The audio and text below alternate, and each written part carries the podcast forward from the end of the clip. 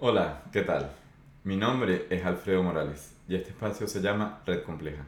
Aquí vamos a hablar de sistemas complejos y sus aplicaciones para nuestra vida diaria de forma tal de que podamos aprender a tomar mejores decisiones, entender mejor el mundo, entender de qué va más eh, la complejidad social y dejar de sorprendernos constantemente por los eventos que pasan en el mundo, dejar de estar en una reacción, en una actitud tan reactiva frente a la realidad y frente a la complejidad e idealmente, eh, bueno, en un futuro con el tiempo, poder transformar la complejidad como una fuente para conseguir em, leverage, lo que llaman en inglés leverage, en un futuro utilizar la complejidad más bien como un aliado para poder desarrollar mejores estrategias que sobrevivan y que crezcan incluso en dificultades. Y esto es muy importante tenerlo en cuenta hoy en día, porque vivimos en un mundo extremadamente complejo. El año 2020 fue un ejemplo de lo que es el nuevo normal. Fenómenos globales como el COVID o las elecciones de aquí, de Estados Unidos, que también fueron un lío, la polarización que existe, las protestas, el desastre que está hecho el mundo. Y el desastre que está hecho el mundo porque el mundo cambió demasiado em, drásticamente en los últimos años y de una forma muy importante y muy particular que es necesario entender. Las propiedades y los comportamientos de todo sistema emergen principalmente por dos elementos, las personas, los integrantes, y las capacidades de hacer relaciones y asociaciones entre las personas. La complejidad de un sistema se puede medir a través y de, digamos, la diversidad Em, y la complejidad que se pueda generar por medio de las relaciones sociales. En este capítulo vamos a hablar de la relación entre la estructura y el comportamiento. Porque de nuevo, pensamos que nuestro comportamiento y el comportamiento de los sistemas, tanto económicos como empresas y como países, pensamos en, en, los eventos como, claro, la secuencia de cosas que ocurrieron y que nosotros observamos y de los que fuimos parte. Y es tanta la complejidad del fenómeno que existen tantos detalles para hablar al respecto y, y relatar lo sucedido que nos perdemos en una cantidad de información que al final no llega a ser relevante. ¿Por qué? Porque un sistema está altamente condicionado a la estructura sobre la cual o en la cual se están dando las interacciones sociales, en el caso de la sociedad o las interacciones en cualquier sistema, pero hablemos de la sociedad. Y lo que no entendemos es que si no cambiamos la estructura, por más que trabajemos en cambiar el comportamiento, al final no vamos a conseguirlo. Puede que se mejore un poco, pero luego va a volver el mismo problema. ¿Y por qué? Es la pregunta. Existe un libro muy bueno que se llama El quinto elemento de Peter Senge, la quinta disciplina de hecho. Eh, y existe otro que se llama The Path of Least Resistance, el camino de menos resistencia de Robert Fritz. Abajo pongo los links. Y justamente explican cómo cuando en un sistema vemos, eh, vamos a hablar de problemas, por ejemplo, que son cíclicos, no entendemos que es el mismo sistema que los está generando. ¿Y cómo hace un sistema para generar un problema cíclico? Bueno, por cualquier motivo hay algo que está causando un problema lo que esté causando ese problema no es necesariamente lo evidente. Por lo general nosotros vemos el síntoma del problema. El problema es mucho más profundo, es mucho más complejo de lo que simplemente vemos que está ocurriendo. Pero existe en la cultura una forma muy inocente de resolver las cosas y es atacar el síntoma en lugar de buscar el problema originario. ¿Por qué? En primer lugar, el problema originario no es fácil de encontrar, necesita mucho trabajo. En segundo lugar, por lo general, las verdaderas soluciones requieren tiempo para poder ver los resultados. Existen unos retardos entre que se empieza a trabajar y se empieza a ver el resultado. Y las soluciones sintomáticas suelen ser mucho más rápidas. Una ayuda externa, elegir al vengador, por ejemplo, para unos problemas sociales mucho más profundos y mucho más delicados que culpar a culpar lo que hacen las dictaduras culpar a la gente de afuera, etc. Y, y, muchas cosas que hay que ponerle bastante cabeza porque en, nuestra propia vida a veces tenemos el momento en el cual tenemos que decidir entre una decisión que es importante pero difícil o una forma de ameliorarlo. Y si siempre vamos a la forma de ameliorarlo, nunca vamos a resolver el problema originario. ¿Y cuál es la cuestión? Que al trabajar en una solución que solamente ataca un síntoma, en primer lugar, no tocamos el problema originario, con lo cual él sigue creciendo y empeorando. Y en segundo lugar, creamos un sentimiento de seguridad falso. Nos da una capacidad de relajarnos un poco porque pensamos que estamos haciendo algo. Y por lo general, ese tipo de soluciones a veces mejora un poco al principio. Tú ves que existe una mejoría y tal, y por ahí te relaja. Pero ¿qué pasa? Que el problema originario sigue creciendo y en algún momento la realidad cachetea. Y mientras más se obvie y mientras menos se atenda a la realidad, más duro va a cachetear. Por eso es importante entenderla y por eso es importante estudiar, para poder actuar en consecuencia con la realidad, de forma que el mapa se acerque al territorio y no estemos alucinando aquí y hablando de fantasías. Estaba leyendo el otro día en ese libro de mm, el, del camino de menos resistencia, de Path of Least Resistance, él hablaba de esta relación entre estructura y comportamiento, como la relación entre un terreno y un río.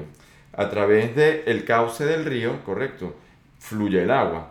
Si tú eh, eliminas el agua o tratas de cambiar el agua de color, si tú no cambias la, la ruta del cauce del río, por más que elimines el agua y la vuelvas a poner, va a volver a seguir la misma ruta. Con lo cual, si queremos resolver problemas, tenemos que ir a la raíz. Y la raíz se encuentra generalmente en la estructura, la estructura mental sobre la cual nosotros estamos haciendo decisiones, y ahí entra la discusión de mapa de territorio, la estructura del ambiente en el cual estamos operando.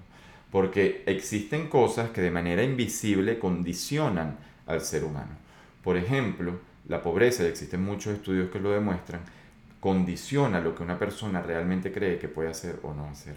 El ambiente lo condiciona, el ambiente te dice ya de una vez la respuesta que tú vas a tener sobre a tus preguntas, porque recordemos como dijimos al inicio, existe un sentido de anticipación.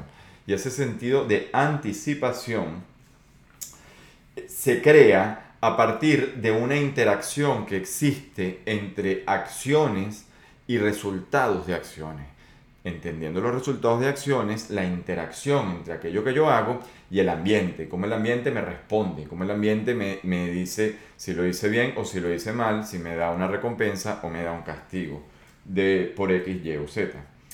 Y el ser humano, las sociedades que tienen sus propósitos, que tienen el porqué de sus acciones, pues de cierta forma para conseguir su objetivo empieza a adaptarse, ¿correcto?, a ese ambiente primer propósito y el originario es la sobrevivencia. Sobre eso son formas de asegurar las cosas que aseguran la sobrevivencia.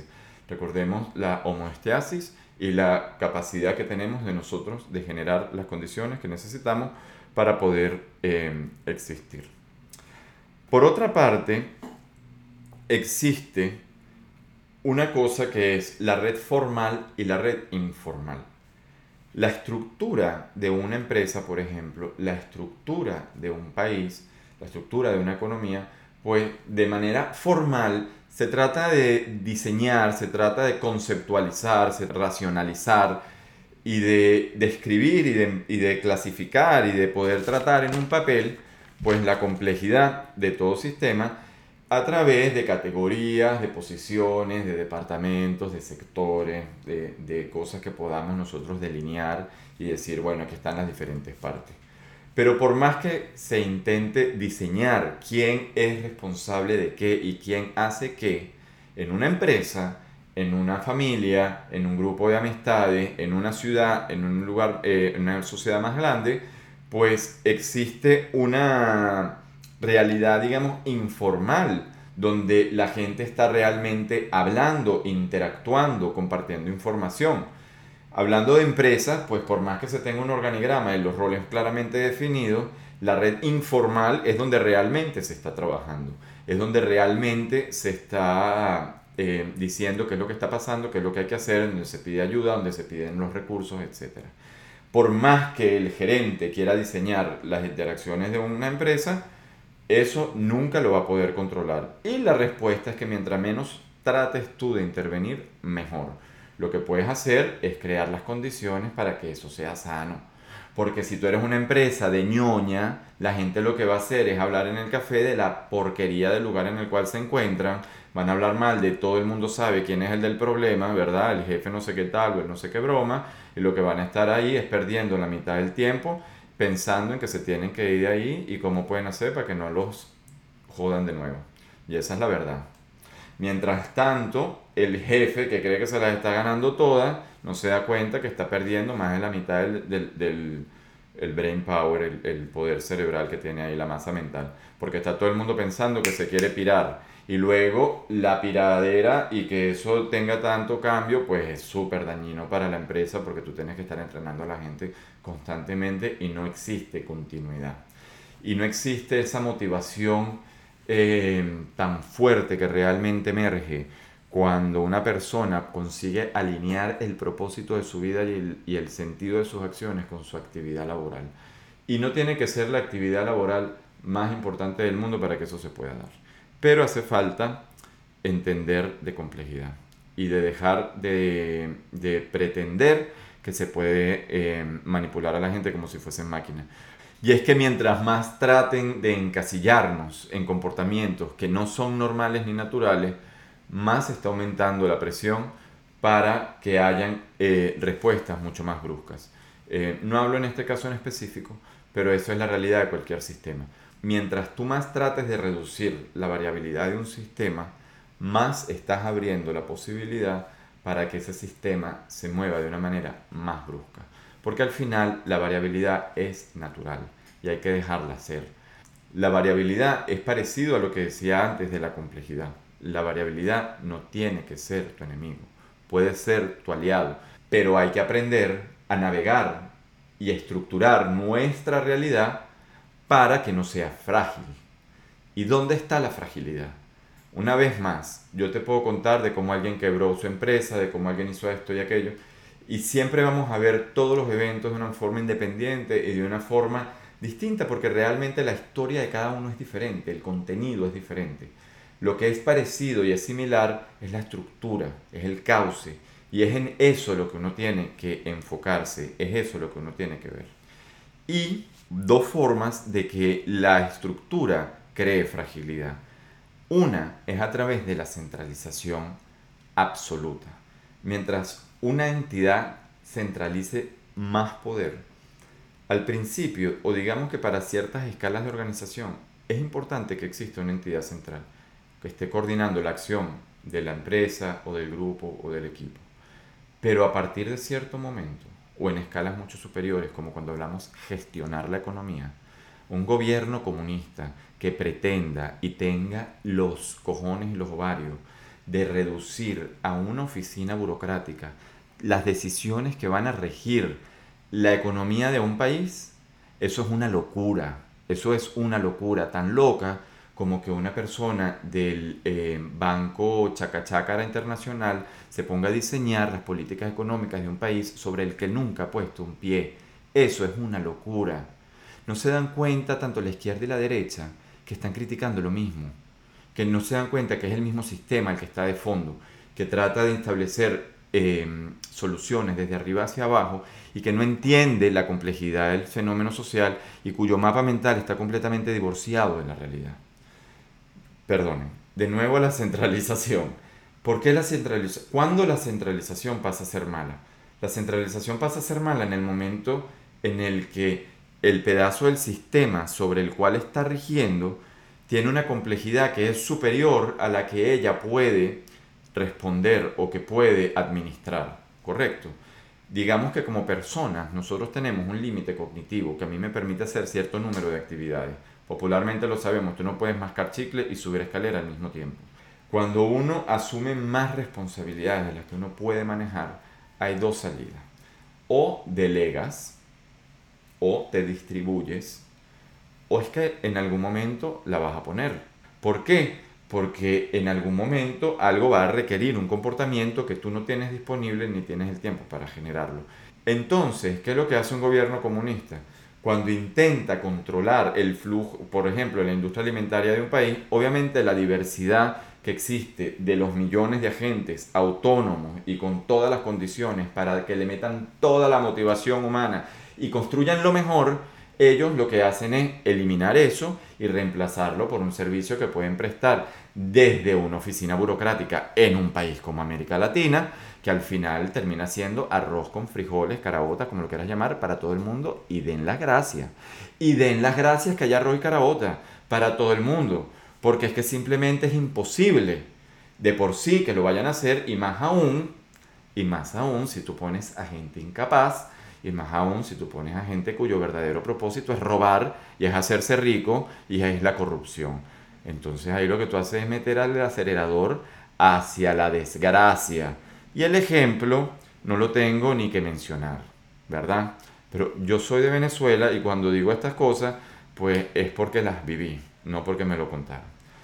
Del otro extremo está la total conexión y la total dependencia que es la parte que la gente mm, fanática del libre, eh, del libre mercado sin ningún tipo de regulación, lo que llaman el neoliberalismo, si no me equivoco y me pueden corregir, no tengo ganas aquí de decir cosas equivocadas, eh, bueno, ellos no entienden que si las cosas dependen todas de todas, si no existen regulaciones, si no se dividen los mercados, si se permiten deudas, sistemas de deudas como los de Europa, si se permiten mercados dependientes como lo que pasó en el año 2008, pues en el momento que uno pete, todo peta. Al igual que en la centralización, lo que pasa es que no está todo conectado a lo mismo, sino que está todo conectado a todo eh, y, y, el efecto es el mismo, porque la cascada se amplifica y se reparte por todo el sistema. Con lo cual, tanto el comunismo extremo como el, el capitalismo salvaje, donde no existe ningún tipo de regulación, eh, están fallando por lo mismo, que son fragilidades estructurales que se dan en la facilidad de esparcir un fallo. Los fallos son parte del sistema, es parte de la evolución ver que funciona, ver que no funciona y hacer un recómputo eh, en cada una de las generaciones.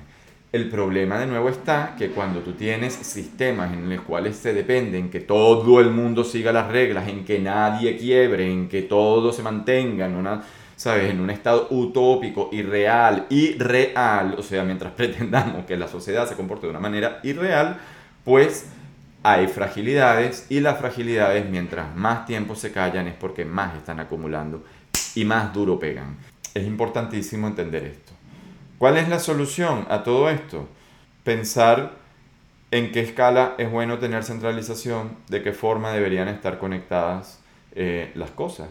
Y existían regulaciones, existía una cosa que se llama The Optic Rule, que no permitía que se hicieran varias ventas al mismo tiempo si el precio estaba bajando, no me acuerdo exactamente cuál es el mecanismo exacto, pero cuya función era mantener estabilidad. Y el mundo se ha desregulado bárbaramente desde el año 2000. Y es importantísimo entender que el mundo en el que vivimos es un mundo altamente desregulado y que en cualquier momento puede irse todo al cipote, o como lo quieras llamar en tu país. Es importante entender esto para reconocer a los vendedores de humo, ¿verdad? Lo que te están eh, diciendo que ellos tienen la solución, que me, me, pregunto cuánto tiempo habrán estado pensando en ella, y si lo mientras más lo piensen, imagino que hasta peor lo estarán pensando, eh, diseñando. Lo mejor para un sistema complejo es no tocarle los ovarios o los, las nalgas. ¿ok? Lo mejor para un sistema complejo es dejarlo en paz, dejarlo que se, que se gobierne a sí mismo.